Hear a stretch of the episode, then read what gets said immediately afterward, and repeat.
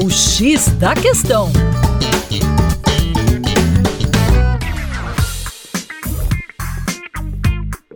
Olá, meu caro ouvinte Band News, com vocês, João Marcelo, do coletivo Terra Negra. De acordo com dados do Ministério da Agricultura, no ano de 2020, a agricultura familiar foi responsável por cerca de 75% da oferta de alimentos do mercado interno brasileiro.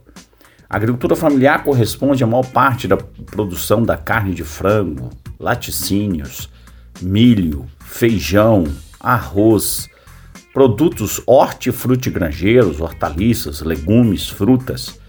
Então, dentro dessa perspectiva, a agricultura familiar, ela envolve uma cadeia muito mais extensa de empregos, distribui muito mais a renda, estamos falando de uma estrutura fundiária muito mais equilibrada, lança toda a sua produção ou boa parte dela para o mercado interno, onde você tem boa parte do processamento dessa produção no mercado interno, portanto, agrega muito mais valor à economia.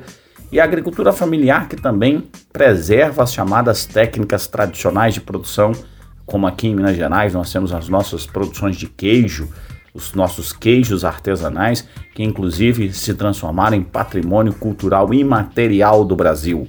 A agricultura familiar merece ser respeitada, merece ser exaltada, conhecida porque é a base da nossa alimentação diária, do nosso feijão com arroz e da preservação da nossa cultura. Para mais, acesse o nosso Instagram, arroba Terra Negra Brasil.